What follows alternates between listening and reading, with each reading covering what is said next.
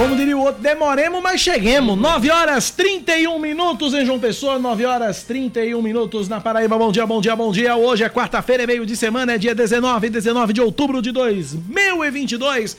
Tá começando mais um Band News Manaíra, primeira edição comigo, Cacá Barbosa, com Cláudia Carvalho e com a produção do tenso, nervoso e ansioso Leandro Oliveira. Bom dia, Cláudia. Muito bom dia, Cacá. Bom dia para todos os nossos ouvintes. Hoje já é 19 de outubro, o ano tá no fim, Cacá Graças Barbosa. a Deus. E as eleições mais ainda. né? Graças Daqui a pouco é Deus. segundo turno. Graças a Deus que chegue logo, porque eu não aguento mais.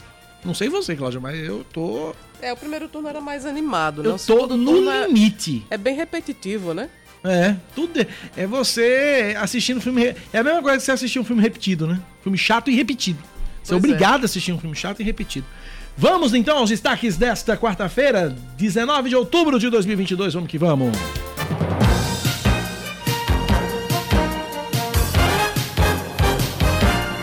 Doido que acabe essa eleição que eu já botei a trilha de eleição, mas a primeira, tá- mas a primeira manchete É, não não, é, tem não. nada a ver com eleição. 30 cachorros são resgatados de um canil clandestino na capital paraibana durante a operação da Prefeitura de João Pessoa e da Polícia Ambiental. A ação aconteceu no bairro José Américo e libertou cães da raça Spitz alemão encontrados em condições de maus tratos. Os animais estavam em ambiente inadequado, sujo há muito tempo, com fezes espalhadas pelo chão, sem acesso a local coberto para se protegerem de sol ou chuva, sem alimentação e sem água. O dono do canil desarticulado vai ser autuado pelo crime de maus tratos e os cães resgatados estão temporariamente sob cuidados de protetores independentes. De acordo com a Secretaria Municipal de Meio Ambiente, assim que a situação legal dos animais for definida, eles vão ser castrados e disponibilizados para adoção. Como diria o saudoso repórter policial Zé Humberto, ele diria 30 cachorros. É, eu tenho um amigo que ele também fala isso. Ele diz que o plural de cachorro é cachorros. Cachorros, mas são cachorros. É, mas é, é, é, o Lulu da Pomerânia, que é esse Spitz alemão, né? É o cachorro- Lulu da Pomerânia? É, é o nome, Eu não o nome popular é o Lulu da Pomerânia. É um cachorro caríssimo, né? É caríssimo, é verdade. Caríssimo quando, obviamente, ele tem pedigree, quando ele tem procedência, como se diz. Eu não gosto de falar isso, não parece carro, né? Que tem procedência e tal. Mas é, É, uma parece forma. um objeto, né? Exatamente, é uma forma de você se certificar de que o cachorro foi criado nas condições adequadas, né? E no caso do, do canil clandestino, obviamente que não, não existe garantia nenhuma. Então, muitos Ah, Cláudia, animais. Eu tô vendo aqui exatamente no seu Instagram, hoje quem vai vender o peixe sou eu. Aham. Claro, no Instagram, Cláudia Carvalho PB. Olha aí, muito Olha obrigada. aí, Agora vendo o meu também, daqui a pouco. É, deixa eu Cacá dizer- Barbosa TV. Isso. É, tô vendo. São lindos os bichinhos, rapaz. Agora São lindos quando estão saudáveis. Exatamente. Agora, os que foram resgatados ontem estão numa condição É, sofrível. mas eles mesmo assim Deus. são lindinhos, lógico que com cuidado adequado, com eles com um tratamento devido e tal, eles vão ficar mais lindos ainda, mas Pois eles são é. lindinhos, gente. É.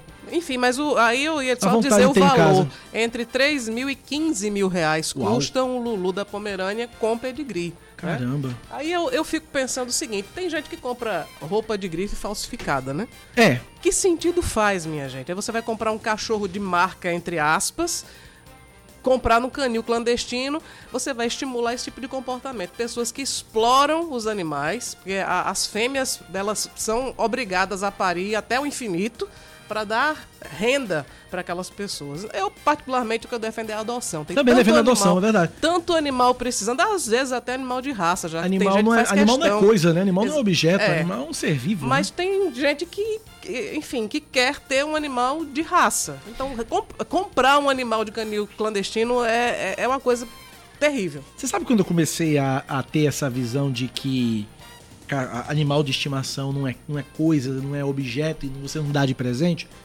Quando eu comecei a assistir, isso faz muito tempo, Família Dinossauros. Uhum. Porque a família dinossauros, né, eles tinham como animais de estimação seres humanos. Pois é. E eu fiquei exatamente naquela época, com 13, 14 anos, olhando. Gente, se a gente fosse. Se fosse assim, nós seríamos Se exatamente fosse- os cachorros a de hoje em gente foi, se, se, fosse, se fosse questionar a respeito dos nossos hábitos, tem um, um poema é, muito famoso, é bem curtinho, Anedota Búlgara, que eu não vou lembrar agora, apesar de ser muito curto, mas minha memória é menos é, é, é mais curta ainda, que dizia que em algum lugar havia um czar naturalista que caçava humanos. Quando soube que em outros, outras partes se caçava borboletas, ele ficou espantadíssimo. Algo parecido com isso. Ah, já achei aqui. A anedota búlgara de Carlos Drummond de Andrade. Era uma vez um czar naturalista que caçava homens. Quando lhe disseram que também se caçam borboletas e andorinhas, ficou muito espantado e achou uma barbaridade. É, basicamente é a mesma analogia, né? Exatamente. Agora Vamos sim, vamos falar, eleições. agora falar de eleições. A gente teve- fez essa pausa dramática pra aliviar, porque agora o assunto é chato pra, pra caramba. É eleição, vai. Coisa chata pra caçamba, vai. O deputado estadual Moacir Rodrigues, do PL, irmão do ex-prefeito de Campina Grande deputado federal eleito pelo PSC Romero Rodrigues, anuncia apoio à reeleição do governador da Paraíba, João Azevedo, do PSB. Durante um evento realizado ontem em Campina Grande, Moacir destacou os projetos do governo do estado na área de segurança hídrica como fator importante para a decisão de apoiar a continuidade da atual gestão. No primeiro turno das eleições para o governo da Paraíba, Moacir Rodrigues apoiou o radialista Nilvan Ferreira do PL e ficou em terceiro lugar no primeiro turno. O apoio de Moacir a João Azevedo diverge do posicionamento do irmão dele, Romero Rodrigues, que acompanha Pedro Cunha Lima do PSDB. Agora, me chama a atenção demais, né? Desde ontem à tarde, quando foi divulgada essa, essa adesão de Moacir. Primeiro, o fato dele ser irmão de Romero, Sim. Romero tá com Pedro. Mas segundo, é, é, é Moacir ser bolsonarista de primeira hora. E João Azevedo, como todo mundo tá cansado de saber, apoia Lula, É né? verdade. Mas é aquela história, né? A gente já tá vendo aí os comitês, Bolsonaro, é, João Bolsonaro, João Lula, Pedro Lula, Pedro Bolsonaro. Daqui a pouco só falta sair o João Pedro. É, esse daí vai ser mais difícil. É, isso vai ser mais difícil, mas só que falta sair, né? É, agora eu vou fazer aqui uma leitura mais concreta, acho que não tem muito a ver com o cenário nacional, Aham. tem mais a ver com o fato de Moacir ser suplente. E ele está pensando na perspectiva de poder, que é maior, nesse momento, segundo as pesquisas, para João Azevedo. Uhum. Então, João, se for reeleito, pode chamar um deputado, dois, três, para assumir secretarias e Moacir ficaria mais fácil de assumir a Assembleia Legislativa, né? Uma CIA de que partido? Do PL. É o PL sendo PL, né? Já Pedro Cunha Lima recebe a adesão do deputado estadual eleito, doutor Romualdo, do MDB, e da prefeita do Congo, Flávia Emanuela. Durante o anúncio ontem, o novo parlamentar disse que confia no Tucano para a implementação de mais ações e desenvolvimento para Paraíba, sobretudo Cariri, região onde o doutor Romualdo foi o deputado estadual mais votado. Pedro Cunha Lima agradeceu os apoios e defendeu uma gestão que garanta mais investimentos para o Cariri, fortalecendo as vocações econômicas da região e cuidando melhor da saúde. Os candidatos ao governo da Paraíba seguem hoje com a agenda de campanha, faltando 11 dias para o segundo turno da eleição. João Azevedo, do PSB, pela manhã, concede entrevista a uma emissora de TV de João Pessoa. À tarde, mais entrevistas a emissoras de rádio e televisão na capital. Se reúne com lideranças políticas e participa também de uma plenária cultural no bairro no, no Centro Cultural Piolim. E à noite ele faz uma caminhada no bairro das Indústrias. Pedro Cunha Lima, do PSDB, toma café com empresários hoje de manhã. À tarde ele grava para o guia eleitoral e faz reuniões internas. E à noite ele dá entrevista a uma emissora de TV aqui de João Pessoa. Os candidatos à presidência da República também cumprem mais um dia de campanha nesta quarta-feira. O atual presidente candidato à reeleição, Jair Bolsonaro, vai dar entrevista a um podcast. Ontem, o político do PL cumpriu agenda em São Gonçalo, o segundo maior colégio eleitoral do estado do Rio de Janeiro, e também nos municípios mineiros de Juiz de Fora e Montes Claros. Juiz de Fora, lembrem que foi aonde Jair Bolsonaro sofreu aquela facada. Aham. Mais cedo, em vídeo, em vídeo gravado ao lado da primeira-dama Michele Bolsonaro, o presidente da República pediu desculpas por declarações sobre adolescentes venezuelanas. Na última sexta-feira, ao relatar um encontro com as jovens no Distrito Federal, o chefe do executivo usou a expressão pintou um clima e sugeriu que elas estavam se prostituindo. As minhas palavras, que, por má fé, foram tiradas de contexto, de alguma forma foram mal entendidas ou provocaram algum constrangimento às nossas irmãs venezuelanas, peço desculpas, já que meu compromisso sempre foi o de melhor acolher e atender a todos que fogem de ditaduras pelo mundo. A representante do Brasil, do líder da oposição na Venezuela, Juan Guaidó, Maria Tereza Belandria, também participou dessa gravação. Já a responsável pela casa que Jair Bolsonaro visitou, diz que as jovens venezuelanas estavam fazendo um curso de estética como parte de uma ação social. Por outro lado, o candidato do PT à presidência da República, Luiz Inácio Lula da Silva, se encontra nesta manhã com um grupo de evangélicos. À tarde, o petista faz caminhada com eleitores em Porto Alegre. As duas agendas contam com a presença do candidato a vice na chapa dele, Geraldo Alckmin.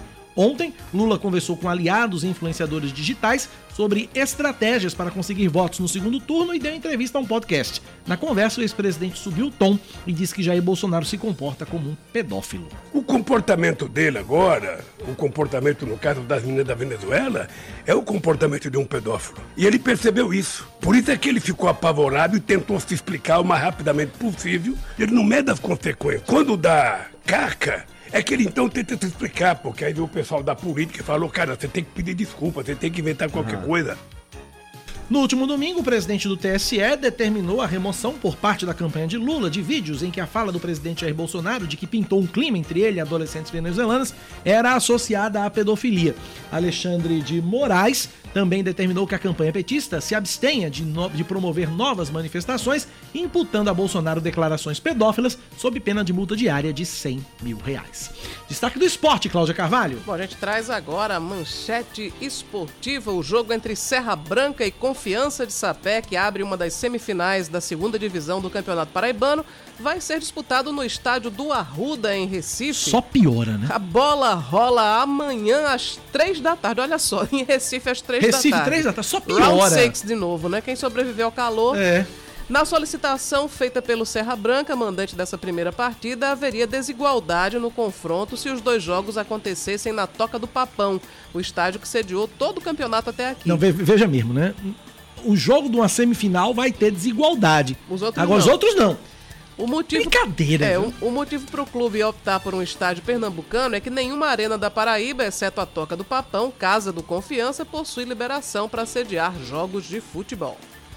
Eita, ô piada de mau gosto. Isso aqui é piada pronta. 9h42.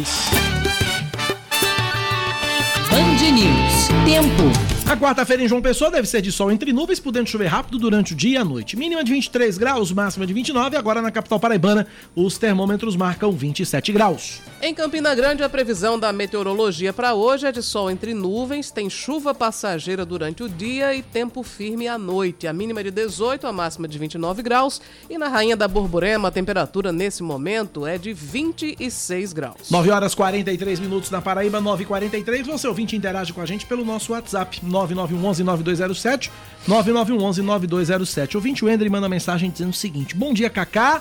É, moro nos bancários, me locomovo a pé para a Universidade Federal da Paraíba. Naquela parte de mata, a mais perigosa, tem várias partes sem o arame farpado. Gostaria de pedir pela segurança dos estudantes que fizessem uma vistoria e arrumassem os trechos sem proteção. Falo isso porque volto, da- volto para casa depois das 21 horas, depois das É 9 da noite. realmente. E aquela parte é bem esquisita. E você é muito corajoso para andar ali 9 da noite. Mas É enfim, verdade. Mas é, é, Fica o apelo. é, é a necessidade, né? é necessidade. Tá feito o apelo então, tá feito o registro. 9h44, Cláudia Carvalho, o que é que tem no seu calendário, no seu Clau lendário para esta quarta-feira, 19 de outubro? 19 de outubro é dia do guarda noturno. Também é dia de outro profissional que é o operador de caixa.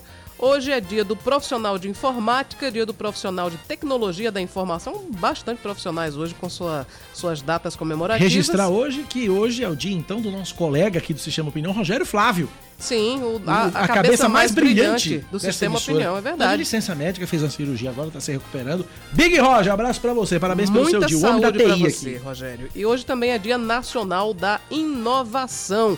Hoje são transcorridos 100 anos desde o nascimento do escritor e dramaturgo imortal da Academia Brasileira de Letras, Dias Gomes, o criador de nada mais, nada menos do que o Bem Amado. O Bem Amado que eu assisti inteirinha na Globoplay e é uma novela, veja mesmo, é uma novela de 1973, mas se você assistir hoje, começar a assistir hoje, 19 de outubro de 2022, 49 anos depois, vai ser uma novela atual. É verdade. É incrível. Como as coisas não mudaram em, em 50 é, anos. o comportamento dos políticos, principalmente. principalmente. Ah, em 1813, 19 de outubro de 1813, Napoleão Bonaparte era vencido pelos aliados numa sangrenta luta conhecida como a Batalha das Nações, que envolveu 500 mil homens. Em 1944, 19 de outubro, o ator Marlon Brando estreava nos palcos de Nova York com a peça I Remember Mama. E em 1951, o presidente Harry Truman dos Estados Unidos assinava um armistício que encerrava formalmente o estado de guerra com a Alemanha. 9 e 45 Cláudia Carvalho, vamos começar o nosso jornal falando de um cidadão. Falar de eleições, deixa eu mudar a trilha aqui. Confesso que pro assunto que eu vou trazer agora, Cláudia, eu queria aquela trilha, aquela trilha que a Carla Bigato usa na eleição, né? Com aquela batida de funk e tal, porque tá, isso é perfeito para o assunto que a gente vai trazer agora, e que parece piada pronta, mas não é. É verdade, temos áudios. Aham. Se fosse TV, teríamos imagens. Mas como é, como é rádio, temos áudios. Que é o seguinte: prefeito de Barra de Santa Rosa, cidadão chamado Neto Nepomuceno. Ele concedeu entrevista a uma emissora de rádio eh, no interior do estado e usou termos pejorativos para dizer que não rejeita voto de seu ninguém. Meu Deus do céu. Tirem as crianças do carro. você só ganha com voto. Aí o voto tem que vir de, de, de- de rapariga, de, de- de viado, de, de homossexual, de, de maconheiro, de homem de bem, de pastor, de, de, de, de catimbozeiro, de tudo. Eu ando em todo canto. Agora eu tenho, minha, eu tenho minha personalidade. Não vou ser distorcido por nada disso. Eu tenho minha religião, eu tenho meu caráter familiar e tenho meu nome pra zelar. Aí o que que acontece? O nosso o ouvinte de rádio, ele é fantástico. O ouvinte de rádio, ele é fantástico. Porque logo em seguida, uma ouvinte ligou entrou no ar no programa, lá na emissora, e advertiu o gestor, chamou a atenção do gestor. E aí o gestor teve que fazer o meia-culpa, né? E eu só tenho uma coisa para dizer, esse prefeito. Rapariga também é gente. É um ser humano. Rapariga, viado, tudo é um ser humano. Tudo só uma pessoa normal. Não, eu falei no sentido de que não. de- no- de, é, que todas as pessoas, eu, eu falei, até quero pedir desculpa aqui, eu fui citando até pelo calor da emoção, mas aqui a gente tem voto todo canto. Eu falei no sentido do linguagem figurado, que como tem as, as pessoas né, do nível A, B e C, enfim, que o voto tanto faz ser de um rico como de um pobre, é a mesma coisa, tá entendendo? A, a, a minha visão foi essa, eu quero até pedir perdão pela a linguagem que eu usei, pra senhora ficar bem ciente, quem me criou foi duas raparigas, Dora Preta e Neném Pezão. Foi minha, minhas babá. E nem assim eu dei pra ser prostituto. Eu não sei o que dizer em relação ao conjunto da obra. Eu, eu, eu, eu confesso que eu não tinha ouvido A parte final, né? Você a parte surpreso. final. Eu só ouvi a primeira parte. Eu não tinha ouvido essa participação. Pior, só piora, Cláudia É Carvalho. verdade, porque, enfim, depois que a ouvinte fez a intervenção, que a gente popularmente agora tá chamando de invertida, deu uma Isso, é. invertida no prefeito, aí ele veio com aquela de mais, mais, mais, mas o que ele disse de fato é que ele é preconceituoso em relação às religiões de matriz afro, porque ele não tem o cuidado de se referir de maneira respeitosa. Ele Mas talvez usa ele é, usou o termo termo catimbozeiro. Custava nada ele eu aceito o voto de todo mundo. Acabou-se. Mas ele quis deixar Mas ele claro quis deixar claro. quanto ele desqualifica os homossexuais, o- as pessoas de religião de matriz afro, a- a- as mulheres que, enfim, têm uma profissão.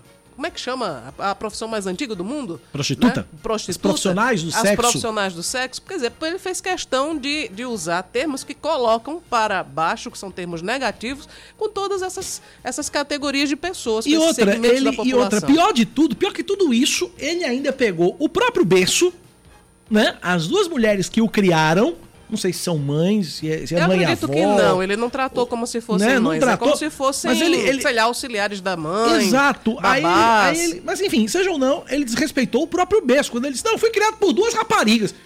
Pelo amor de Deus, Pois é. prefeito. Pelo amor de Deus.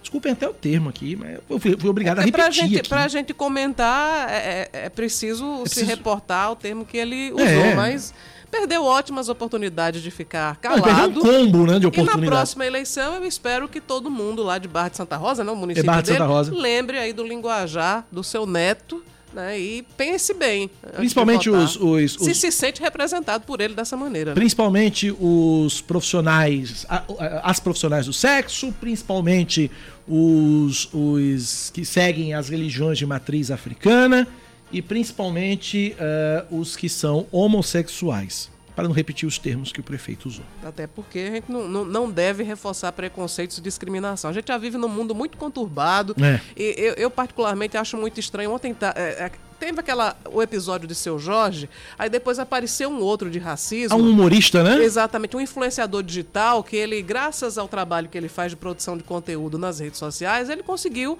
melhorar de vida, tá ganhando bem e tal, então ele se mudou para um prédio bacana. Bacana. E aí. Que é legítimo, né? Claro, ele paga com o dinheiro dele, ele mora onde ele quiser. Ela Aliás, trabalha, ganha qualquer dinheiro, pessoa, é. branco, preto, enfim, qualquer um, tendo as condições para arcar com suas despesas, mora onde quiser. Mas tem uma senhora e o filho dela, que são vizinhos do, desse influenciador digital, que é negro, e eles se acham aviltados pela presença desse cidadão no prédio. Então eles passaram a ameaçá-lo, eles, eles agridem verbalmente, eles fazem repetidas denúncias infundadas ao, ao síndico. Enfim, uma situação insustentável. E ontem, por causa do episódio de seu Jorge, ele se sentiu à vontade para também tornar público o drama que ele está passando, porque, inclusive, a advogada orientou esse rapaz a, a sair do prédio, porque ele corre risco de ser agredido fisicamente ou acontecer coisa Meu pior. Deus do E céu. o que, que se passa na cabeça do ser humano que acha que a cor da pele é essa ou aquela é melhor do que o outro? Vou dizer de novo. Acho que a quarta vez que eu vou usar esse termo hoje aqui nesse programa. Só piora. Que loucura. 9 da manhã, 52 minutos na Paraíba, 9h52. Quem que tá na linha, meu filho? Roberto Augusto. Roberto Augusto, então vamos dar a trilha, porque ele não fala de eleições, ele fala do canil clandestino que, resga... que foi fechado e mais de 30 animais vítimas de maus tratos foram é, resgatados aqui na capital. Eu Beti- espero que o dono do canil seja bem tratado na cadeia. Eu espero, exatamente. Betinho Nascimento, que é pai de um pincher, ou de uma pincher, dona Lupita, que é uma beleza, uma tranquilidade. Fala com. É, uma beleza. Betinho, é você, Betinho, bom dia. É isso, Cacá. Bom dia pra você, bom dia pra Cláudia, bom dia pra todo mundo ouvindo a Bandeiras FM Manaíra na manhã desta quarta-feira. O Roberto Augusto é bom, viu? Eu gostei. Eu gostei. Gostou, Betinho? É, Você prefere Roberto. Augusto ou prefere Betinho? Não, é o, o Betinho já pegou, né? O pessoal já conhece o Betinho, né? Até porque de fato eu sou chamado de Betinho, mas o Roberto Augusto é um nome pesado. Roberto. É, o no- é o- não, é, é nome presença, bicho. Roberto Augusto, né? Desembargador No- Roberto de- Augusto. É, nome de desembargador, nome de presidente do Tribunal Nome de Justiça. Imagina, daqui hoje, o ele presidente do Tribunal também. de Justiça, desembargador Roberto Augusto. Meu amigo, pense nisso. Eu vou mudar, acho que eu vou mudar meu nome. Fala aí do canil. Betinho. Bom dia pra tu, meu irmão. Bom dia, bom dia, Cacá. Bom dia para todo mundo. É isso mesmo. Né? É, esse fato já vinha sendo investigado após diversas denúncias. Né? Moradores do José Américo, aqui em João Pessoa, zona sul da capital, ligaram para a Mundial informando que mais de 30 cachorros, né, cães, da raça Spitz, né, inclusive muito caro o filhote da, da- dessa raça, né, estava sendo mantido lá em uma casa que foi alugada para esse fim, né, uma casa do José Américo tinha sido alugada há cerca de dois meses e a única, o único fim dessa casa era justamente manter esses cachorros lá. Após essas denúncias, foi a equipe da SEMAN, a equipe da Polícia Ambiental até o local. Não tinha sequer uma pessoa para cuidar dos cachorros. No momento em que a polícia chegou até o local, né, apenas os animais. E aí, em situação de maus tratos, né, de fato, abandonados lá no local, não tinha água, não tinha alimentação. É, os cachorros dormiam no, no sol, ficavam na chuva, né, muito complicado, delicado demais né, a situação que, que, que eles estavam lá. Aí foram veterinários até o local, analisaram e eles foram resgatados. Estão agora passando por procedimentos de exame, castração. Na justiça, a prefeitura está pedindo aí a tutela, de fato, desses eh, animais para que eles brevemente aí eh, sejam adotados por quem, quem quer cuidar e amar de verdade esses animais. O detalhe é, como não havia ninguém no, no, no local onde os cães foram encontrados, até o momento ninguém foi preso. Mas claro que maus tratos aí aos animais é crime e a polícia agora investiga para chegar em quem era aí é, o proprietário da, na verdade, o, o quem mantinha esses cachorros lá desta forma para que responda aí criminalmente e também através de multa que vai ser aí é, expedida pela prefeitura através da Secretaria do Meio Ambiente. É importante demais, né, ressaltar que quem tiver algum tipo de denúncia como essa, aciona a, Sam- a SEMAN, tem o Instagram aí que você pode pesquisar, ou mesmo liga para a polícia, 190, informa a polícia militar que tem um batalhão ambiental que vai lá é, em qualquer lugar para resgatar esses animais que a gente sabe, né? Eu tenho um cachorro, como você disse, Cacá, e a gente ama tanto e ver uma situação como essa é complicado. Vale ressaltar também que esse local aí era mantido só para que esses animais reproduzissem, né? não eram filhotes. Né? Esses animais reproduziam e aí o, a pessoa né, que mantinha os animais dessa forma vendiam esses cachorros aí por, por, por, preços muito altos, inclusive, né? Cerca de 6, 7 mil por conta da raça. Cada filhote era nesse valor, de acordo com a semana. Né? E a gente agora espera que essa pessoa seja encontrada e presa e responda de fato por esse crime. Cacá e Cláudia. Obrigado, Betinho Nascimento, pelas informações. São nove da manhã, 56 minutos. Antes de ir para o intervalo, atualizando somente essa, essa, essa, essa, essa informação, né? É, o, a justiça deve definir aí com relação à tutela definitiva dos animais.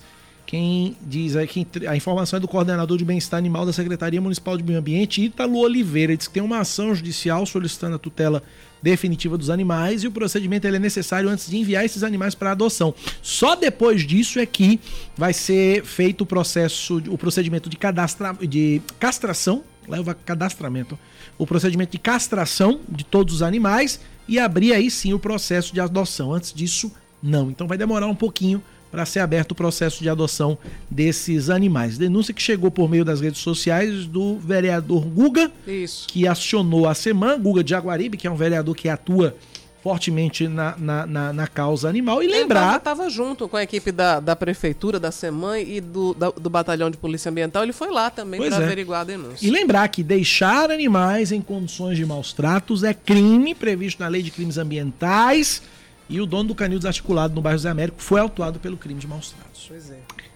É isso, Cláudia Carvalho. 9 da manhã, mais 57 minutos agora na Paraíba. São 9 e 57. É, vamos vamos para Brasília, porque os prefeitos vão à capital federal pra, é, por causa do piso da enfermagem. João Pedro Melo explica pra gente. A Confederação Nacional de Municípios reuniu cerca de 500 prefeitos em Brasília para pressionar o Congresso Nacional para promulgar a proposta de emenda à Constituição 122 de 2015. Esse texto proíbe que a União crie novos encargos destinados aos municípios sem uma espécie de previsão de fontes de custeio, o que atinge diretamente o chamado piso da enfermagem. Essa matéria é debatida no contexto da tramitação de outros projetos de lei que criam pisos salariais sem a definição prévia prévia de uma fonte pagadora para custear as novas despesas nos municípios. Diante disso, o presidente da CNM, Paulo Zilkowski, relata que este é o momento de cobrar a aprovação de pautas que irão amenizar a situação nos mais de 5 mil municípios do Brasil. O governo federal ou a oposição faz da mesma forma que quando for o governo agir da mesma forma, tudo é igual. Eu não estou criticando o governo atual, é uma estrutura do Brasil que tem 120 anos, que chama Federação Brasileira, que nada é observado. O dinheiro vem tudo para cá e depois essa anarquia no retorno que vai lá para o cidadão. Também na capital federal, os prefeitos debateram outras demandas urgentes, como a viabilização do pagamento de outros pisos, como o do magistério. Vale destacar que a CNM também pede o apoio à matéria que prevê a ampliação em 1,5% do fundo de participação dos municípios aos cofres públicos municipais. Hoje, a PEC possui 70 assinaturas, de um total de 171 necessárias, e não há prazo para a coleta de novos nomes à adesão. O deputado Hildo Rocha, que é o autor desse texto, aponta que a matéria é uma necessidade e que é preciso valorizar a categoria, que se coloca em risco todos os dias em prol do restante da população. Hoje, os profissionais da enfermagem são muito mal remunerados, justamente por falta de uma legislação que valorize essa categoria, que é formada por profissionais abnegados, que colocam em risco a própria saúde para salvar a vida de outras pessoas. Todos nós podemos constatar isso durante a pandemia da Covid-19. Ainda sobre a ampliação, o Senado Federal discute a PEC 23, que aumenta o fundo em 1%, e a aprovação de uma dessas matérias é considerada fundamental para o custeio do piso da enfermagem. O fato é que os prefeitos também pedem a derrubada de vetos relativos à compensação de impacto nos recursos vinculados à saúde e à educação, além da atualização do repasse da União aos municípios com relação à merenda escolar do ano que vem.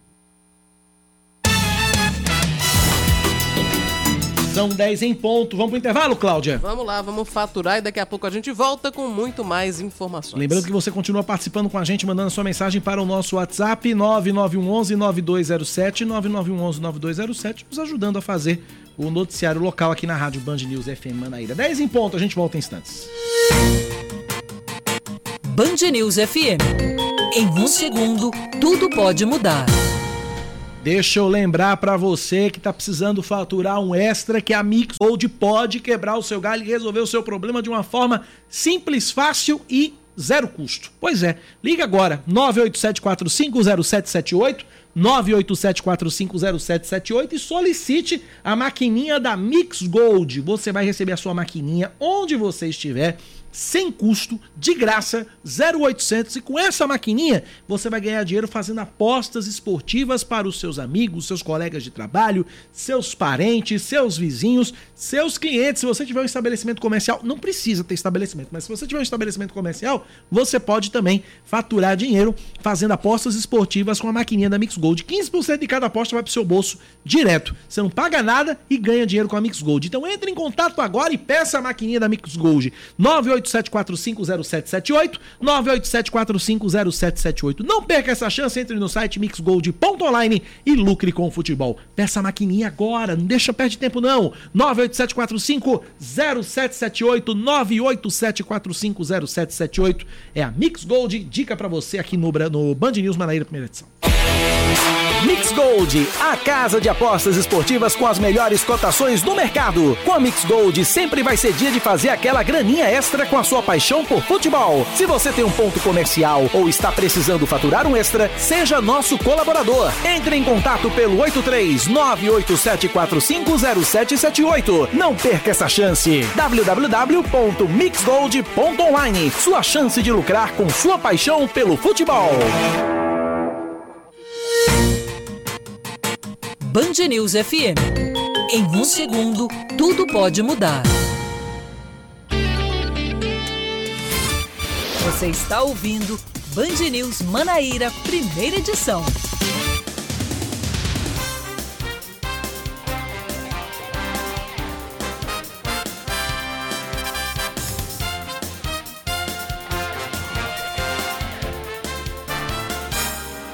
São 10 horas e 2 minutos. Nós estamos de volta com o Band News Manaíra, trazendo mais destaques para você a partir de agora aqui na 103,3. A Secretaria Municipal de Saúde segue oferecendo hoje em João Pessoa todas as doses dos imunizantes contra a Covid-19 à população a partir de 3 anos de idade, além das vacinas do calendário de rotina e de campanhas ativas, inclusive influenza e poliomielite.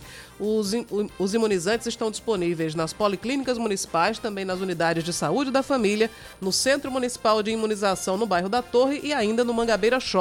Não há necessidade de agendamento. Mais um destaque para você. A cerca... Cadê aqui? Deixa eu poder. Pronto, agora sim. Cerca de 60 estudantes, 60 estudantes do campus de areia da Universidade Federal da Paraíba vão parar no Hospital Municipal da cidade com infecção gastrointestinal depois de consumirem água e alimentos com presença de coliformes fecais servidos no restaurante universitário. Os alunos apresentaram sintomas entre os dias 10 e 17 de outubro. Em nota, a Cagepa afirmou que a informou que a análise da água distribuída em areia não constatou a presença de qualquer substância prejudicial à saúde e que, portanto, é própria para o consumo. A edição de hoje do Diário Oficial do Estado publica a transferência do Dia do Servidor Público na Paraíba. A mesma medida foi anunciada hoje pela Prefeitura de João Pessoa. A data comemorada no dia 28 de outubro foi transferida para o dia 3 de novembro, que cai em uma quinta-feira depois do feriado de finados, que é no dia 2. Com isso, Estado e Prefeitura também determinaram ponto facultativo na sexta-feira, dia 4. Com a mudança, os funcionários do Estado vão ter cinco dias de folga.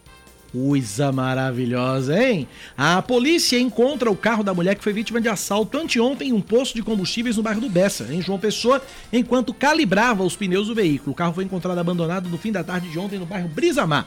O veículo deve passar por análise para identificar possíveis rastros dos dois assaltantes envolvidos na ação. Foram detectados vestígios de sangue no carro, mas a mulher não sofreu nenhum ferimento grave.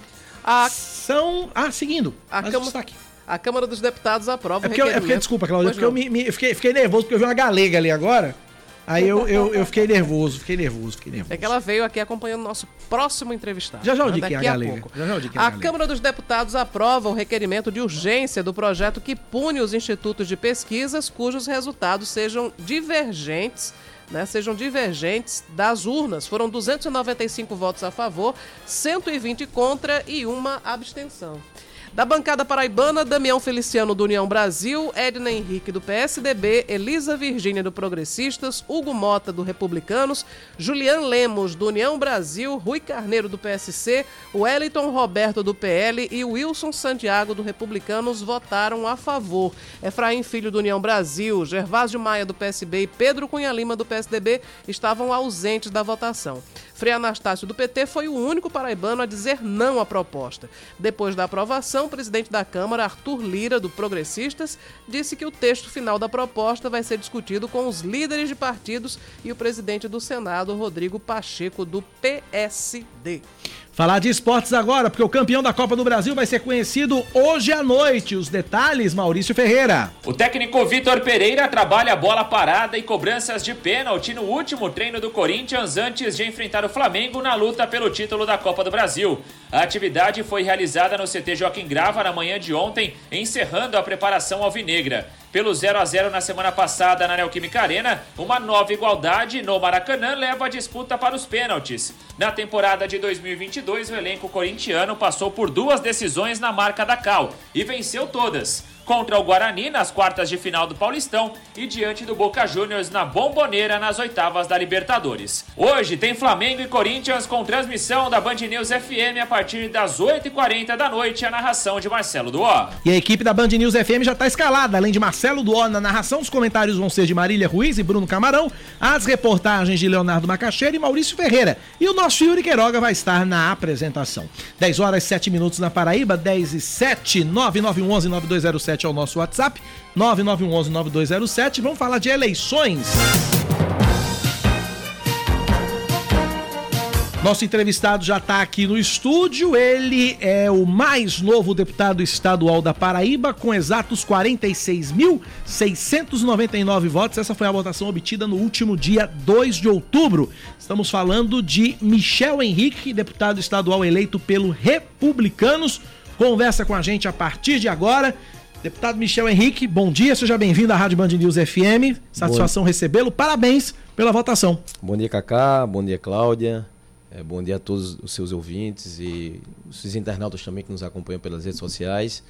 É, hoje venho aqui trazer, acima de tudo, minha gratidão a esses quase 47 mil amigos que acreditaram no nosso projeto e que sufragaram o nosso nome e a todos vocês minha gratidão inicialmente e um bom dia a todos. Michel Henrique vem acompanhado da jornalista Joelma Alves, que foi a galega que me desconcertou ali na manchete, na leitura das manchetes me fez perder. Alves, uma amizade de quase 17 anos, uma das primeiras amigas que eu fiz aqui João Pessoa.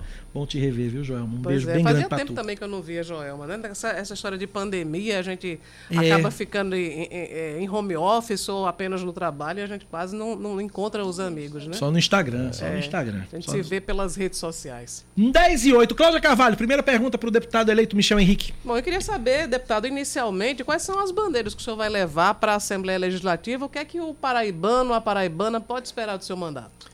É, inicialmente eu queria fazer um introito é, explicando quem sou eu. Eu sou Michel Henrique, sou um advogado de formação, não milito, mas minha formação é jurídica.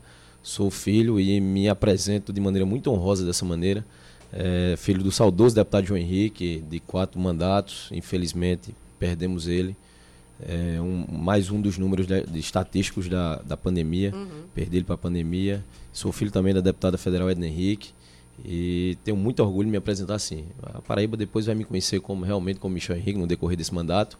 E temos várias bandeiras, bandeiras inclusive que já chegamos com ações concretas. Uma delas, dentro de uma parceria que fizemos eh, aqui em João Pessoa, fiz uma parceria com muito orgulho com a vereadora Helena Holanda, foi candidata federal e vou abraçar essa bandeira, como de fato já temos ações enérgicas nesse sentido, que é a da pessoa com deficiência. Ela tem um trabalho excepcional e me comprometi com ela e todo todo o seu eleitorado, todos os seus amigos com, com essa bandeira da pessoa com deficiência. Ela tem o Instituto Além na Holanda, que faz um trabalho magnífico. Assim, eu até indico todas as pessoas que às vezes a gente acha que tem um problema gigante.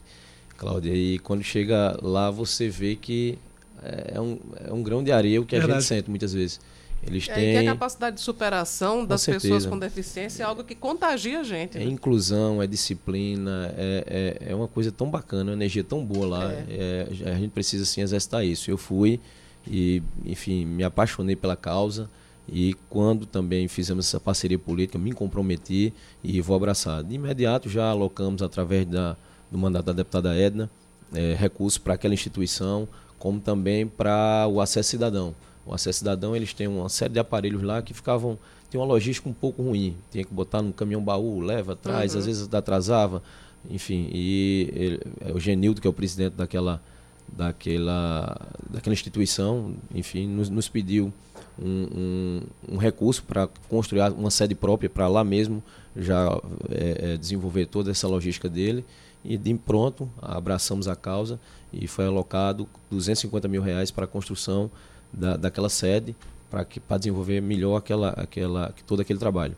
Também temos uma temos uma causa também que está muito em voga hoje mas já vou antecipando que não quero me avorar e monopolizar essa causa que é a causa animal. Pelo contrário venham como um soldado com o pé no chão é, somar com quem já está aí é, desenvolvendo isso e já chegamos também com, com concretude. É um castramóvel que está hoje é, servindo ao município.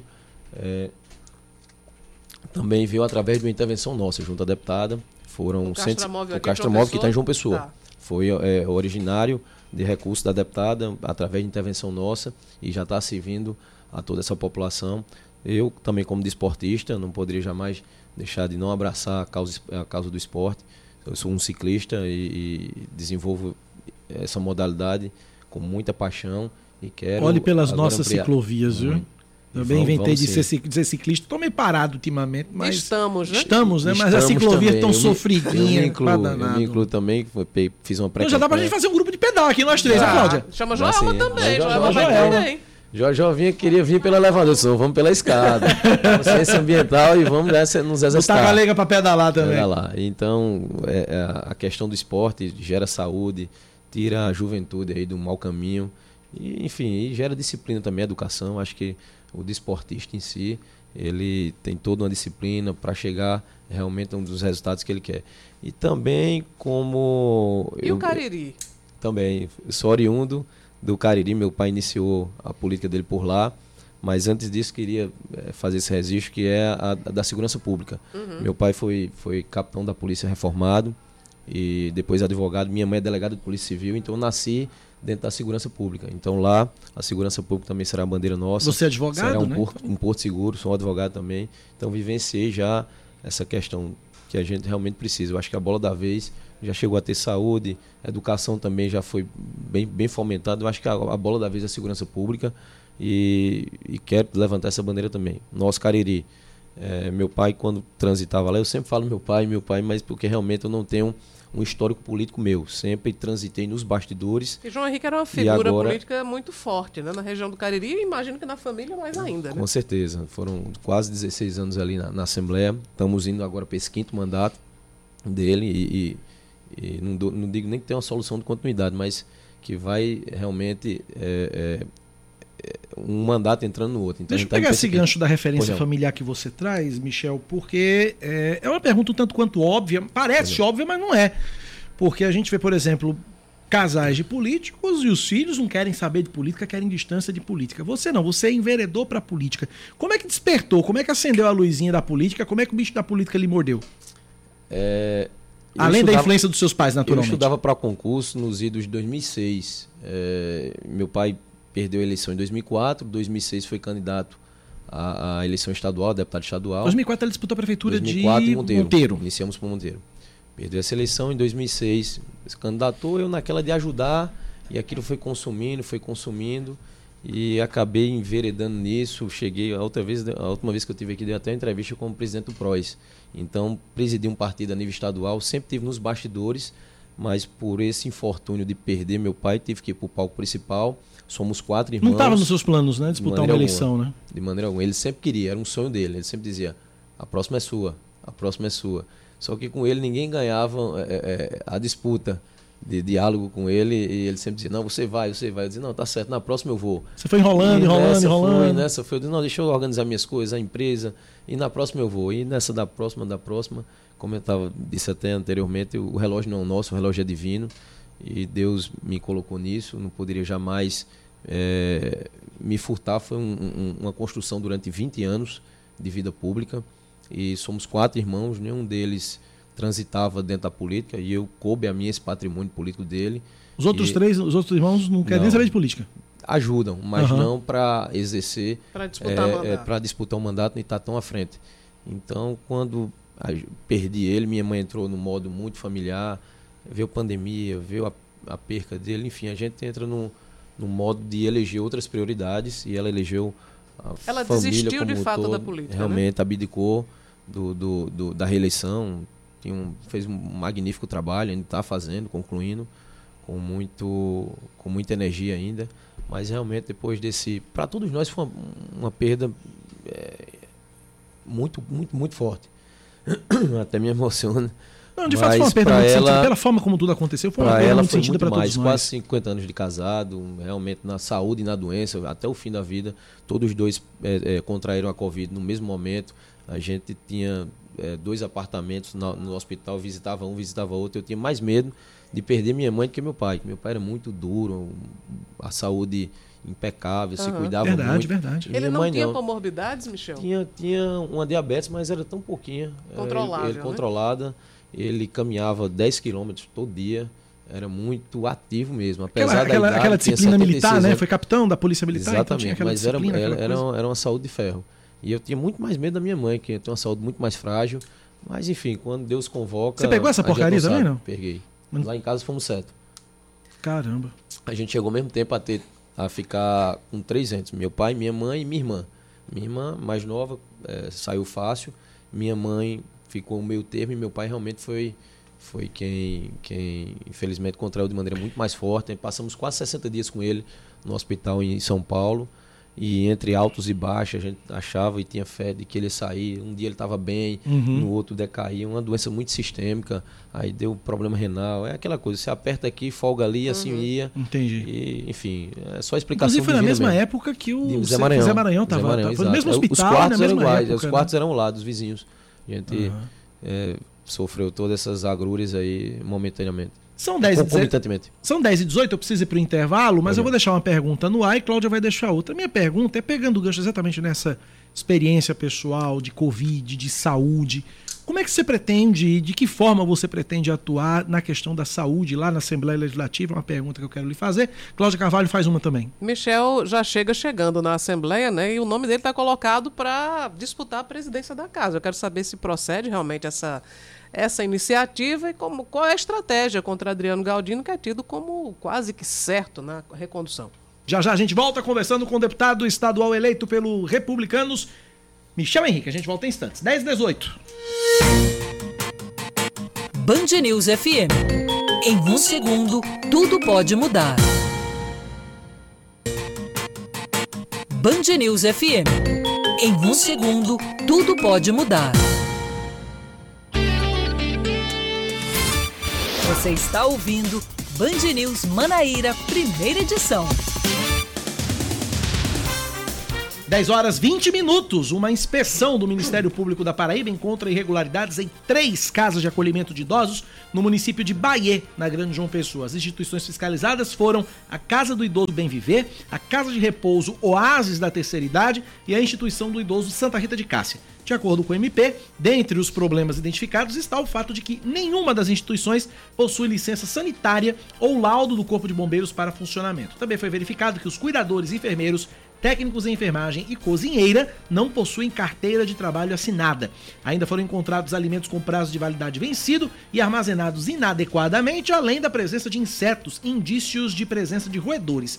O MP já instaurou ações civis públicas com o objetivo de abrigar as casas de acolhimento a sanarem as irregularidades ou encerrarem as atividades. O relatório da fiscalização deve ser anexado ao procedimento judicial. E essa fiscalização tem que ser permanente. É, Permanente é- e dura. É inominável esse tipo de comportamento com os idosos, né? Impressionante quanto as pessoas fazem meio de vida de todo tipo de, de atividade sem ter a mínima condição ou sensibilidade para atuarem, né?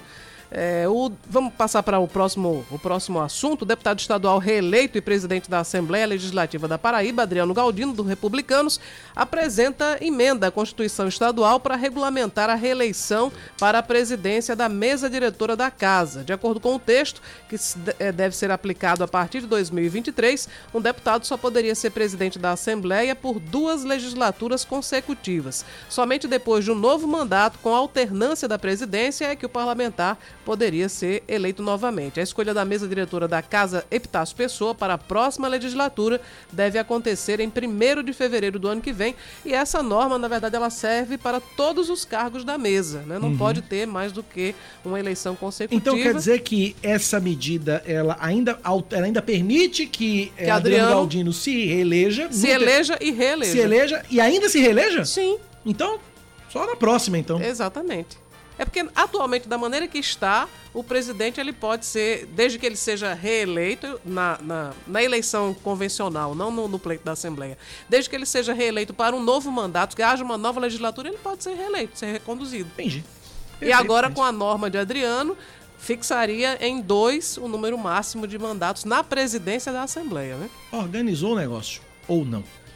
A Superintendência Executiva de Mobilidade Urbana de João Pessoa disponibiliza o acesso à declaração de acidente de trânsito sem vítimas. A ferramenta permite registrar a ocorrência via internet no site serviços.cmobjp.pb.gov.br pelos próprios usuários envolvidos, ainda que de forma direta ou indireta. Para realizar o registro, o acidente deve ter ocorrido sem vítimas, dentro dos limites territoriais do município de João Pessoa e fora de rodovias federais. É necessário ainda que o usuário esteja com a carteira nacional de habilitação e o certificado de registro e licenciamento do veículo. O corpo do estudante de medicina Anderson Hugo Pereira Félix, de 29 anos, chega hoje ao município de Tavares, do Sertão Paraibano, onde trabalhava como enfermeiro no Hospital Municipal. Hugo, como era conhecido, foi encontrado morto domingo em Pedro Juan Cabaleiro, uma cidade paraguaia que fica na fronteira com o Brasil. De acordo com o exame necroscópico, o que provocou a morte foi um ferimento produzido por um objeto contundente, possivelmente uma pedra inclusive uma pedra grande foi encontrada próxima ao corpo. A vítima estava com uma pulseira de uma festa que tinha sido realizada em Ponta Porã, município brasileiro no Mato Grosso do Sul, que fica vizinho a Pedro Juan Cabaleiro. Agora a polícia procura as pessoas que estavam com o estudante para coletar depoimentos. O assunto agora é eleições 2022. O Supremo Tribunal Federal libera prefeituras, estados e empresas a não cobrar passagem no dia da votação do segundo turno, não cobrar passagem de ônibus. No entanto, o passe livre não vai ser obrigatório. De Brasília, Márcio Rocha. O ministro do Supremo Tribunal Federal, Luiz Roberto Barroso, determinou que prefeituras e empresas concessionárias ofereçam de forma voluntária e gratuita o serviço de transporte público durante o segundo turno das eleições. Dessa maneira, está autorizada também a utilização de ônibus escolares e outros veículos veículos públicos para os eleitores chegarem aos locais de votação. Na decisão, o ministro afirma que a medida tem o objetivo de viabilizar a garantia constitucional do direito ao voto, mas deixa claro que não pode haver qualquer discriminação de posição política no serviço. A decisão também afirma que o Tribunal Superior Eleitoral pode, se achar necessário, regulamentar a atuação dos municípios e empresas de transporte para coibir eventuais abusos de poder político. Agora o assunto é esporte. E dói no meu coração, mas é, é, é, realmente necessário. Vou fazer o relato então. O Superior Tribunal de Justiça Desportiva interdita o estádio da Ilha do Retiro em Recife por causa da invasão de campo de parte da torcida do esporte no último domingo na partida contra o Vasco da, o Vasco da Gama pela Série B do Campeonato Brasileiro. Na decisão, o STJD também determinou que o time pernambucano mande seus jogos com portões fechados e sem carga de ingresso quando for visitante. A corte ainda suspendeu por 30 dias os jogadores do Vasco, Raniel e Luiz Henrique, por provocarem a torcida rubro-negra na comemoração do gol de empate da partida que terminou com um placar de 1 a 1. A atitude dos atletas gerou uma confusão generalizada e uma multidão arrombou um dos portões de acesso das arquibancadas ao gramado. É um dos episódios mais tristes do futebol brasileiro nos últimos anos. 10 horas 26 minutos na Paraíba, 10 e 26 a gente volta a conversar com o deputado estadual eleito para o seu primeiro mandato na Assembleia Legislativa, Michel Henrique do Republicanos. Do Republicanos. Deixamos duas perguntas. A primeira com relação à saúde, quais são o, as ações na área da saúde que o deputado pretende defender na Assembleia Legislativa. A Cláudia também deixou uma. E a segunda foi sobre a eleição para a presidência da mesa diretora, porque é, tem sido comentado que Michel Henrique é candidato, mas a gente sabe que Adriano Galdino também é candidatíssimo e já reunindo aí vários apoios. Dizem que é cerca de 20 até agora. Aqui é feito o Enem, deputado. O senhor pode responder a mais fácil e deixar a mais difícil para o final. Fica à vontade. É, anteriormente, Cláudio tinha me perguntado sobre a questão do Cariri. O Cariri, só para recapitular isso de maneira rápida, meu pai tinha um projeto que eu não sei em que petar, quando adentrar na, na Assembleia, eu realmente vou tomar ciência disso, que era a, criação da região metropolitana do Cariri. Tem muitas ações e projetos que a gente precisa ter uma densidade demográfica maior para aquilo se concretizar. Exemplo do SAMU lá na região, teve que fazer um consórcio de uma série de cidades, então eu vou resgatar isso para o Cariri, que é a, a, zona metropolitana do Cariri. Com relação à saúde, a bandeira da saúde realmente é, é uma bandeira prioritária nossa. É, confesso que eu não tenho, é, não entendo bem da parte técnica, minha área é mais jurídica, mas vou me, me associar, é, enfim, me, me, me instruir de quem realmente entende, tem um irmã que é médica, tenho minha esposa que é médica também, e tentar contribuir da melhor maneira possível, porque é uma pauta que é prioritária, só sabe o que é saúde realmente quem não a tem. E eu passei por esse processo é, de perda do meu pai, estando em hospital durante 60 dias, a gente sente realmente na pele. Hoje, quando eu desejo saúde a uma pessoa, eu sei realmente o que eu estou desejando. Uhum. E isso era uma pauta prioritária dentro a, a, parte técnica, claro, vou me, me, me acostar quem realmente entende e correr atrás disso, fazer com que a gente melhore o máximo possível a questão da saúde, porque saúde é vida e só sabe realmente quem, quem passa por, por essas agruras aí de, de não ter saúde, de estar em hospital, de estar precisando de exame. Então será uma pauta altamente prioritária nossa. Com relação à Assembleia, a Assembleia todos têm legitimidade, todos são elegíveis, os 36. Eu acho que se a gente tivesse 36 presidências ali, é, todos eles é, é, queriam estar por ali. Quem é que não quer presidir o seu um poder legislativo da altura do, da Assembleia Legislativa? Então, meu nome é mais uma opção. Eu me coloco como é, uma novidade, como uma opção, se os pares assim entenderem que eu somo pela, pelo histórico é, de eleições que eu já participei também, junto com meu pai, é, o histórico de, de, contribuição que ele já deu à Assembleia, nosso modo de fazer política, reoxigenar a Assembleia, eu, eu sou um nome que me coloca à disposição. Mas mais importante do que os nomes é um projeto de fazer uma Assembleia altiva, uma Assembleia que realmente vá trazer e melhorar a vida do cidadão. Acho que é, as pessoas estão cansadas de retórica, de discurso e quer realmente ações. Então, essa disputa de de quem é ou quem não é. No momento correto a gente tem essa, esse cronograma que é o segundo turno. Após o segundo turno a gente vai sentar realmente como poder interna corporis ali e, e ver qual é o nome que mais soma para isso. E acima de qualquer é, é, nome, acho que a gente tem um projeto maior que é fazer uma assembleia presente, uma assembleia forte. Mas reitero que não só meu nome, tem vários colegas que estão à disposição, e isso vai ser afunilando no decorrer do, do, do, das interlocuções. E no decorrer é, fevereiro é um momento vai ser correto daqui para lá a gente vai ter muita interlocução. Mas me coloco como uma opção uma opção de renovação de reoxigenação para aquele poder essa, o fato do senhor colocar seu nome, o senhor que é do mesmo partido do, do atual presidente, não causou um desconforto não no partido? Aliás, até porque durante, depois do, do primeiro turno, houve um rumor de que o, os republicanos poderiam desembarcar da candidatura de João, aí foi falado que, inclusive, o, o grupo de Agnaldo Ribeiro poderia colocar um candidato contra Adriano, isso gerou uma crise, depois acabou sendo contornado, o governador assumiu um compromisso com Adriano. E, e no partido, nos republicanos, como é que que a legenda encarou a sua atitude? Eu acho que vai depender muito do que acontece agora nesse, nesse segundo turno. Se o governador for Pedro, é uma conjuntura. Se o governador for João, é outra conjuntura. O senhor apoia Pedro? Mas apoia Pedro. Desde o primeiro, fui aliado de primeira hora, quando é, esse projeto ainda era embrionário, incipiente. É, acostamos, nos acostamos a ele no primeiro turno. Agora no segundo, reafirmo. Estamos juntos, acho que é o melhor para Paraíba. Os paraibanos já é, meio que sinalizaram isso. A cada 10 eleitores que foram às urnas, seis é, sinalizaram um projeto de renovação. Então você é. foi tipo um dissidente dentro do Republicanos, fui, né? Fui, eu sou um do, de maneira muito democrática lá dentro. nosso presidente, o deputado federal Hugo Moto, um, um amigo e irmão que a política me deu, é, tratou de maneira muito natural e Deixou você à democrática. vontade, né? Deixamos, deixou todos à vontade, tanto eu quanto o deputado Jutaí, também é, somos dissidentes e acho que política é feita na base da consciência mesmo. A gente tem que. É como um namoro, política e namoro, nada se impõe. Se você forçar um namoro é estupro, então lá a gente no republicano não comete estupro, estupro político com ninguém. Então cada um segue a sua consciência e lá ficamos bem a cavalheiro no sentido de apoiar quem bem entendesse dentro de, de um, de um regramento eh, de consciência, de maneira democrática, sem ter maiores empecilhos ou obstáculos. Para governador é Pedro e para presidente? Para presidente, é, todo mundo pergunta isso e é a pergunta da vez. É porque responder é para natural, governador é fácil. É natural, né? é natural, verdade.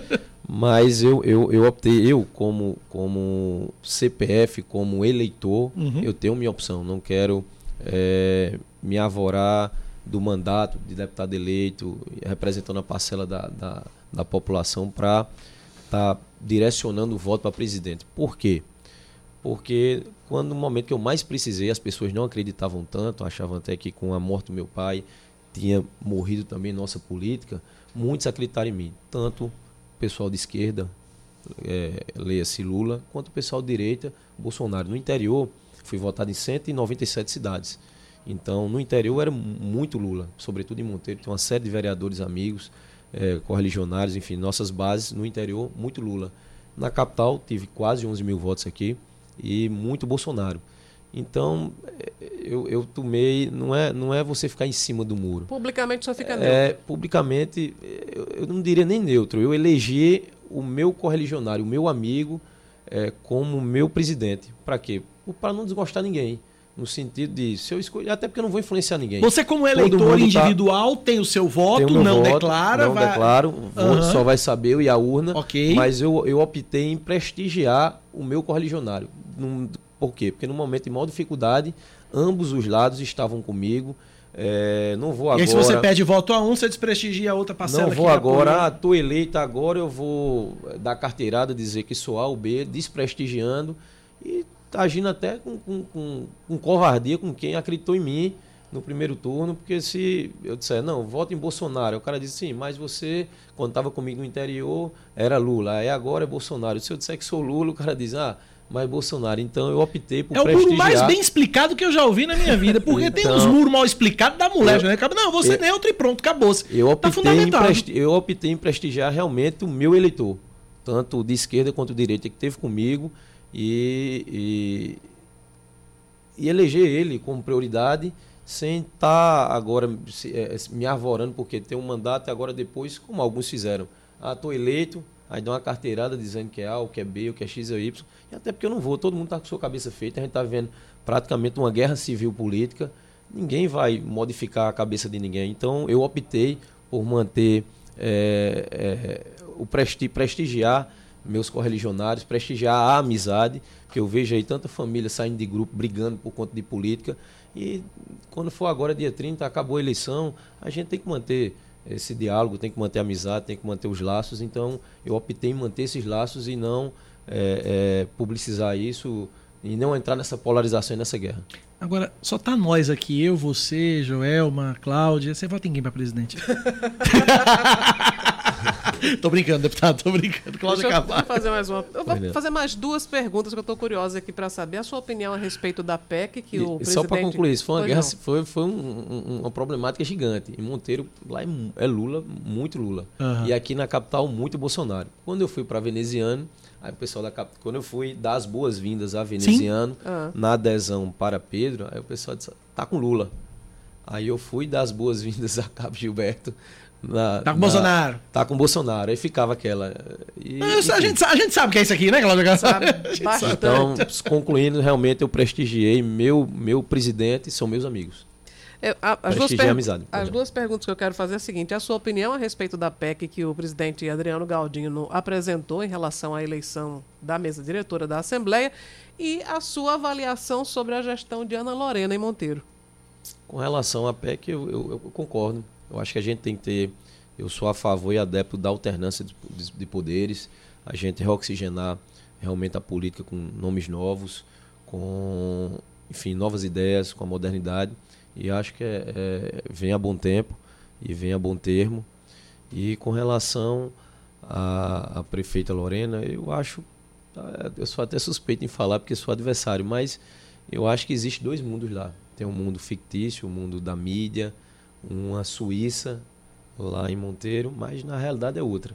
A gente vê muito descaso, a gente vê muito desmando, a gente vê Monteiro nas páginas policiais, a gente vê processo e mais processo. Pra vocês terem noção agora, vazou um inquérito que ela está respondendo junto ao TRF5 e lá tinha é, corrupção para todo tipo de, de, de, de, de opção. É, começando por um apartamento que ela tinha aqui. E lá foi, é, foi teve a busca e apreensão, foi pego o telefone, quando fizeram o telefone dela, quando fizeram a degravação toda, e é, viram lá questão de recebimento de valores, é, pagamento de parcelas de um apartamento que ela tinha aqui através de fornecedores da prefeitura. Então, assim, tem questão de corrupção eleitoral, compra de voto, enfim. Agora, infelizmente, a justiça é lenta, mas em algum momento essa fatura vai vir, e isso a nível lá. E, e com relação à administração propriamente dita, a gente, é como eu disse, a gente tem um, tem um mundo lá, um mundo virtual, o um fantástico mundo de Bob, mas quando você vai é, é, para a prática, o cidadão lá sofre muito com falta de educação, com falta de saúde. Então lá falta de tudo no mundo físico, mas no mundo virtual, realmente Monteiro hoje é uma Suíça. Estou ouvindo aqui discurso de candidato a prefeito em, em, em Era 2024. minha próxima pergunta. Estou sentindo aqui um, um, um pré-candidato a prefeito de Monteiro em 2024. Estou errado? Ninguém é candidato se só. Se o povo quiser, estamos à disposição. Aberta, a, possibilidade, gente, aberta a possibilidade está. Quando a gente entra na vida pública, a gente não tem, nós não temos mais rédeas próprias. Quem, tem, quem nos, nos guia e nos, nos conduz é o povo. Se a missão então, lhe for colocada, assim, você não nega. Se a missão for colocada, a gente, nós estamos aí para. O discurso está pronto. É, o discurso está pronto, né? Para finalizar, Cláudio. Bom, é, em relação ainda a Monteiro, qual é o, você falou aí sobre deficiências que a gestão apresenta. Qual seria a principal né, deficiência hoje que os moradores sentem né, e que deixa de ser prestado o serviço pela gestão municipal? Saúde. Saúde lá é um gargalo gigantesco. É, tem pessoas que portadores de câncer é, para conseguir um exame é a maior dificuldade. Vem aportar a gente, é, nós é que nas hostes das oposições, mesmo sem ter, sem ter acesso a, a, a, governo estadual, através de amigos, de médicos amigos, é onde a gente consegue exames lá. Tem gente que morreu e não conseguiu um exame lá em Monteiro e, enfim, minha mãe é quem faz muito essa parte, a deputada federal Edna, é quem faz muito essa parte é, de estar tá presente lá, pegando um problema, vem aqui no, no Laureano, vai no São Vicente de Paula e corre atrás para tentar é, mesmo fugindo das atribuições dela, que é de legisladora, mas como um, um, um exercente de um cargo público, vai atrás, através de amigos. Nós temos vários amigos médicos e eles se compadecem dessa situação e ajudam, coisa que deveria ser feito pelo poder público municipal e que era feito na época que ela era prefeita. Realmente a saúde lá funcionava, pra você ter noção, foi através do, da, da administração dela que implantamos lá o SAMU, implantamos a UPA, é, ela, como deputada federal, assim que chegou, já pensando na saúde como um todo, é, alocou recursos para implantação da, da UTI do Cariri, o centro de hemodiálise também. Esse recurso está todo é, já na, na, no, no, nos cofres do, do governo estadual e demorou uma eternidade para ser implantada a UTI. E o centro de hemodiálise, o dinheiro está lá escutando a conversa, mas mesmo assim é, é uma demora, é uma displicência. Gostei dessa, o dinheiro está lá escutando a conversa. Escutando a conversa. Também está lá o dinheiro, né? É, mas, enfim, mas uma, é, uma, é uma lentidão tão grande. E são as pessoas que sofrem com isso. Verdade. Tendo que estar tá em carro, já tem uma, uma, uma, fragilidade de saúde, mas tendo que estar tá aí é, percorrendo é, esse percurso todo, 300 quilômetros de, de João Pessoa para Monteiro, é, é, sofrendo. É judiação, judiação. Demais. Judiação. Enquanto deveria ter isso. a gente deveria interiorizar. A gente deveria interiorizar a saúde e lá o dinheiro está lá. A minha a deputada Edna pegou da emenda dela de bancada 12 milhões no primeiro ano, alocou para lá e já está terminando o mandato e nada foi concretizado ainda a nível de governo. Então, o maior gargalo lá hoje é a saúde.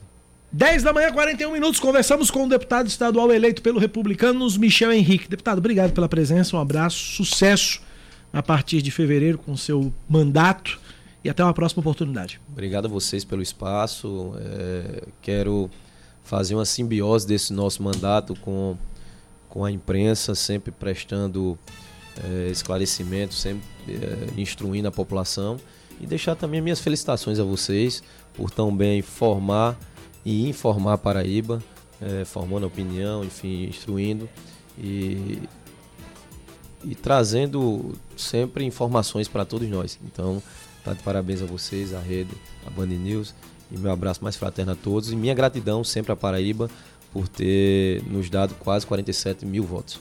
Obrigado, deputado. 10h42, intervalo, voltamos em instantes. Band News FM.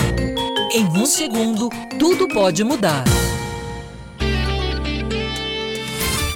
Você está ouvindo Band News Manaíra, primeira edição.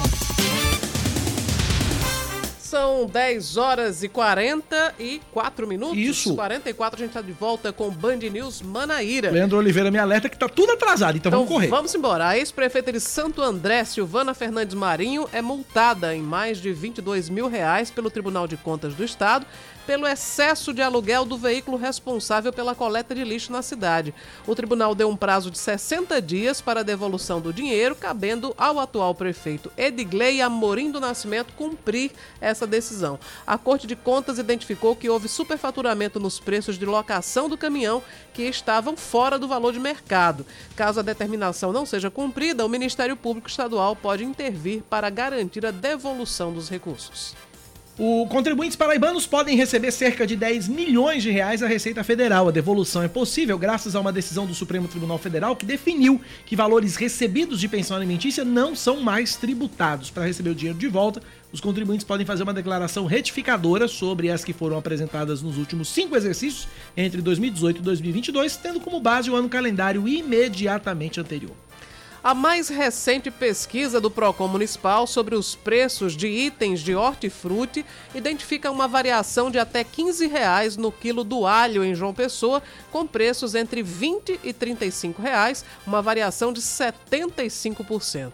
O órgão visitou 14 estabelecimentos e levantou os valores de 87 produtos, entre folhagens, hortaliças, frutas, verduras, legumes e tubérculos. A pesquisa identificou ainda uma diferença de 303,3% no molho de coentro, que oscila entre 99 centavos e R$ 3,99. Quanto caro da gota? Mas eu acho que aí deve ter uma variação entre o tradicional e o orgânico, né? Porque Ah. tem realmente uma diferença de preço bem grande. Tá. Bom, Eu não a- compro coentro mesmo? pra- você não gosta de coentro? Não, não é que eu não gosto, é que eu não, eu não sei mexer com esses temperos naturais. Eu vou lá, compro tempero da, da- do supermercado mesmo e tempero minha Certo. comidinha bonitinha. Então tá eu não uso essas coisas chiques, não. É, coentro é chique, é? É. tá bom. Então, também chama a atenção o preço do quilo da couve-flor, que variou entre... Aí é... é- Aí é pra lascar, aí viu? é, é realmente, tá difícil até de explicar. É. Variou entre 8 reais e R$ 20,99. 21 conto o quilo da couve-flor, que é Pois é. lascar? O levantamento completo está disponível no site proconjp.pb.gov.br. Um homem morre afogado em Mogeiro, no interior da Paraíba, depois de se enroscar em uma rede de pesca lançada no canal Acauã. A Polícia Civil vai investigar as pessoas que lançaram a rede e, de acordo com o delegado Dani Lorengo, elas podem responder por homicídio culposo, quando não há intenção de matar, e até omissão de socorro. Os investigados já estão sendo convocados a depor na delegacia de Mogeiro. A gente segue agora com mais um destaque. O Ministério da Família, Mulher e Direitos Humanos pede mais 30 dias para explicar as declarações da ex-ministra e senadora eleita pelo Distrito Federal, Damares Alves, do PL, sobre a acusação de tráfico de crianças na ilha de Marajó, no Pará. De acordo com a pasta, a justificativa é o elevado número de informações que foram coletadas. A cobrança de esclarecimentos ocorreu a pedido da Procuradoria Federal dos Direitos Humanos do Cidadão do Ministério Público Federal. Durante um culto na Igreja Assembleia de Deus Ministério Fama, em Goiânia, Damares afirmou que crianças são enviadas ao exterior e submetidas a mutilações corporais. Seguindo agora, a gente fala de esportes. Abel Ferreira, do Palmeiras, aparece à frente do técnico Tite, a da seleção brasileira, em uma lista de melhores treinadores do mundo elaborada pela revista inglesa 442. O português ficou em 26º lugar, Tite vem seis posições atrás, na 32ª colocação. A liderança ficou com o espanhol Pep Guardiola, do Manchester City. Não, são 10h48 na Paraíba, 10 da manhã mais 48 minutos já está sendo montada no Espaço Cultural a Feira Brasil Cachaças. O evento acontece sexta e sábado e a gente conversa sobre esse evento com Fernanda Mello. Ela é responsável pelo evento e, naturalmente, especialista em cachaça. Fernanda, bom dia, seja bem-vinda à Rádio Band News FM. Obrigado por nos atender. Bom dia, ouvintes da Band News. Bom dia, Cacá. Bom dia, Cláudia. Quanta honra estar falando com vocês. Estou aqui à disposição de vocês. Ô, Fernanda, a primeira pergunta que eu lhe faço é qual vai ser o foco desse evento? Vai ter também, tem, vai ter, lógico, a exposição, mas também tem é, seminários e, e, e, rodadas de negócios, é isso? Exatamente. Cacá, é um evento que ele tem foco no conhecimento e nos negócios da cachaça. E entre os conhecimentos está justamente essa aproximação do público em geral, né, em conhecer os valores históricos, culturais, antropológicos, econômicos e sensoriais das cachaças de vários estados do Brasil. E da Paraíba, que é a anfitriã, né? Cláudia Carvalho. E aí eu queria saber, Fernanda, como é que se situa a Paraíba nesse mercado promissor né, da cachaça? Aliás, porque a cachaça tem passado por uma um rebranding, né? Uma, uma, mudança no conceito que saiu de um, de um conceito que não era assim tão positivo, mas hoje é um item é, bastante cobiçado. Eu queria que você falasse um pouco sobre isso. É verdade, Cláudia. A cachaça hoje, ela tem crescido em seus, é, é, vamos dizer, aficionados e apaixonados pela cachaça. Isso é uma coisa muito boa porque a cachaça é a única bebida adulta genuinamente brasileira. Né? Então, essa bebida que a gente é, retrata toda a nossa cultura, nossa história, que acompanha todos os passos da história do nosso país, né, da nossa nação, tem que ser reconhecida por todos nós brasileiros, como as outras bebidas representam tantos povos, né? Então, isso é muito importante e muito bom. Na Paraíba, a gente tem grandes marcas de renome nacional. Inclusive, temos o maior alambique, o maior, a maior cachaça de alambique do Brasil, que é a Cachaça de São Paulo. É, temos também é, a produção de cachaça de alambique, a maior, cacha, a maior produção de cachaça de alambique do Brasil. E temos em Areia, na capital paraibana da cachaça, ela está no segundo lugar do Brasil com o maior, a maior concentração de engenhos de produção de cachaça. Além da qualidade, né, com tantas premiações que a Paraíba vem ganhando no Brasil e no mundo. É, premiações é, que mostram toda essa qualidade e esforço dos produtores paraibanos. Como é que é? O evento sexta e sábado é aberto para todo mundo. Faça o convite agora, Fernanda, por gentileza. Pois é, todo mundo, sexta e sábado, tem endereço certo no Espaço Cultural da Linha do Rego. Um, além de ser um local que todo mundo gosta, a gente está trazendo cachaças do Brasil inteiro e as, as da Paraíba com foco total, tá? Oficinas de drinks, é, oficinas de é, técnicas também.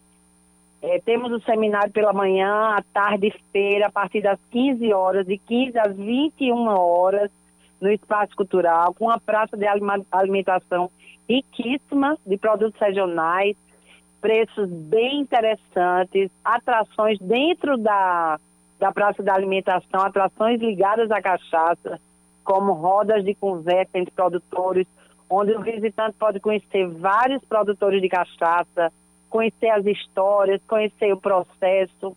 Então, são dois dias intensos nesse universo riquíssimo que é a cachaça. Podem adquirir seus ingressos através do site www.cachacas.com.br cachaças.com, tá? Tem lá os ingressos para a feira, ingresso social que custa 15 reais, mais um quilo de alimento. Temos também é, a inscrição para o seminário, que acontece dia 21 e 22, com a temática bem, muito interessante, com foco também na mixologia, que é um grande tema, trazendo nomes nacionais desse universo. Então, sexta e sábado, João Pessoa é a capital mundial da cachaça. Muito bem, conversamos então com Fernanda Mello, especialista em cachaça e responsável pela eh, Feira Brasil Cachaças, sexta e sábado, no Espaço Cultural em Tambalzinho. Obrigado, Fernanda. Um abraço, sucesso pro evento. Muito obrigada a todos vocês e aguardo todos vocês, inclusive você, Cacá e Claudinha, no Espaço Cultural, tá? Obrigado então pela presença. Lembrando que é, pessoas a partir de 18 anos, até porque tem degustação lá, então Isso. Crianças não entrem porque não tem refrigerante lá, é só cachaça. Não tem, exatamente. Quem quiser mais informações pode buscar todo tipo de informação no site brasilcachaças.com.br, lembrando cachaça sem o cedilha. Muito bem, Erli Acaba trazendo. chegar a- aqui o meu querido Erli, porque nós vamos... Liga aqui o microfone. Já liguei, já liguei. Ó, se alguém quiser trocar figurinha da Copa, quem mais troca tá aqui, tá? Poderia estar ali, né, né, né, mas eu tô aqui pronto pra trocar figurinha. Vamos trocar figurinha, Cacá? Bora, bora, bora. Tá aqui, ó. Olha, tem 15 que você não tem. Ó, e- E, e eu sou bem raiz. Deixa eu mostrar eles aqui, ó. Eu a gente tem um aplicativo, né? É. Tem. Eu gosto de anotar. Eu Eu também, ado- eu também adotei a anotação também. Eu preenchi o aplicativo todo errado. Eu Por adotei também o papelzinho. sabe? Aí minha mãe inventou pros meus meninos, aí agora que a, coisou pra mim. Tem 95 figurinhas aqui repetidas, que parece aí repetidas vão tudo lá pra casa. 10h54, vamos pra Brasília, vou olhar a figurinha dela enquanto Fernanda Martinelli traz a informação. Ministério Público Federal pediu a suspensão de empréstimos consignados para beneficiários do Auxílio Brasil. Bom dia, Fernanda. Oi, Cacá. Bom dia a você, Cláudia, a todos os ouvintes. O Ministério Público Federal pediu a suspensão da concessão do empréstimo consignado do Auxílio Brasil pela Caixa Econômica Federal. Essa solicitação foi feita junto ao Tribunal de Contas e a principal alegação é de que o governo estaria tendo uma intenção meramente eleitoral e em detrimento das finalidades vinculadas ao banco. Principal ponto de solicitação desse pedido é de que o presidente da República, Jair Bolsonaro, estaria concedendo esses empréstimos aos beneficiários do Auxílio Brasil, justamente buscando aumentar a sua popularidade e, com isso, conseguir mais votos para a disputa ao Palácio do Planalto em segundo turno. De acordo com o subprocurador-geral do Ministério Público Federal, Lucas Rocha Furtado, que foi quem assinou o pedido de suspensão, o assombroso montante liberado pela Caixa impõe dúvidas sobre as finalidades referentes a essa atividade. É, também no pedido, Furtado solicitou que o TCU tome medidas para avaliar os critérios adotados pela Caixa para a liberação dos empréstimos. Esses empréstimos consignados para os beneficiários do Auxílio Brasil foram liberados no último dia 11 de outubro. O crédito pode ser parcelado em até 24 vezes, com valores mensais de até 160 reais e com taxas de juros de 3,45 ao mês. Muitos beneficiários já procuraram a Caixa Econômica Federal e outros 11 bancos que foram autorizados a conceder esses empréstimos, justamente solicitando esses valores. Caso eh, o Ministério Público Federal consiga essa intervenção, o pedido de empréstimo pelo beneficiário vai ser suspenso e tanto a Caixa quanto os outros bancos não poderão mais fazer o atendimento em relação a esses valores. Volto com vocês. Futebol com Lima Solto. 10h57, para não perder muito tempo, Lima Solto, não me faça feito Yuri Queiroga não e se posicione, por favor. Quem é que ganha hoje, Flamengo ou Corinthians? Bom dia. Campeão Flamengo, gol aos 49 do segundo tempo. Pedro, 1 a 0 Flamengo. Flamengo vai ser o grande campeão. Você vai matar Leandro Oliveira desse jeito. Gol aos 49 do segundo tempo de Pedro, você vai matar Leandro desse jeito. Olha só, Cacá, é isso mesmo, aí, ó. Falar aqui da segundona, Cacá, bem rapidão. É, hoje tem, né? Hoje tem Picuiense e Queimadense, três da tarde, o primeiro jogo. Um detalhe entre é, as partidas das semifinais é que não tem vantagem para ninguém. Dois empates né, um empate na ida, um empate na volta. A volta será no sábado, também às três da tarde, lá na Toca do Papão, entre Queimadense e Picuiense. Aí vai para vai os pênaltis, né, para marca final. Será decidido se terminar os dois jogos empatados. Na quinta-feira, Serra Branca e Confiança joga o primeiro jogo lá no Arruda, em Recife. Coisa Na troncha da volta- molesta, Lima. E na volta, o Confiança encara no domingo, às três da tarde, na toca do a equipe do Serra Branca. O detalhe é que o Serra Branca quis é, é, é, sair de perto da, da cidade de Sapé, por isso escolheu ah, o estádio do Arruda, dizendo que poderia levar vantagem à equipe do Papão. Bom, foi isso o que eles alegaram. Lembrando, viu, Cacá, que não está descartado, não. A final, a grande final será na Arena Pernambuco, jogo único. A federação ainda continua com essa tese de fazer a grande final na, na Arena Pernambuco. Todos os detalhes da semana. 5 da tarde com o professor União, com o João Bosco e também com o nosso querido é, é, é, Vitor, Vitor Oliveira e também o nosso Oscar Neto no Band News na área que eu convoco a todos. Um abraço, bom jogo para você, Leandro Oliveira, e que o Corinthians seja vice-campeão da Copa do Brasil. Um abraço, Cacá! Dali Corinthians, abraço Lima Solto, abraço pra você. 10 da manhã, 59 minutos. Abraçar o nosso querido advogado Marcos Pires, está na escuta do programa. Grande Marcos Pires, abraço pra você. Rapidinho, Cláudia, duas pesquisas que saíram. Saiu o Poder Data, cenário inalterado, Lula 52% dos votos válidos contra 48 de Bolsonaro, diferença de 4 pontos, 5 mil pessoas entre os dias 16 e 18 de outubro, pesquisa registrada BR 08917-2022. Saiu também Genial Quest. Votos válidos, Lula tem 53%, presi- o presidente Bolsonaro 47%, margem de erro 2 pontos para mais ou para menos, 2 mil eleitores entre 16 e 18 de outubro em 123 municípios, número BR 04387-2022, as pesquisas vão ser repercutidas ao longo da nossa programação. 10h59 é um K161? Ô, sim! Bom final do Band News Manaíra, primeira edição, tem TV? Não tem hoje, Eu tenho amanhã. 6h50 no Brasil, gente Paraíba, abraço pra todo mundo, vem aí o Band News Station, Eduardo Barão e Tchau. Gabriela Maia. Tchau, valeu, até amanhã!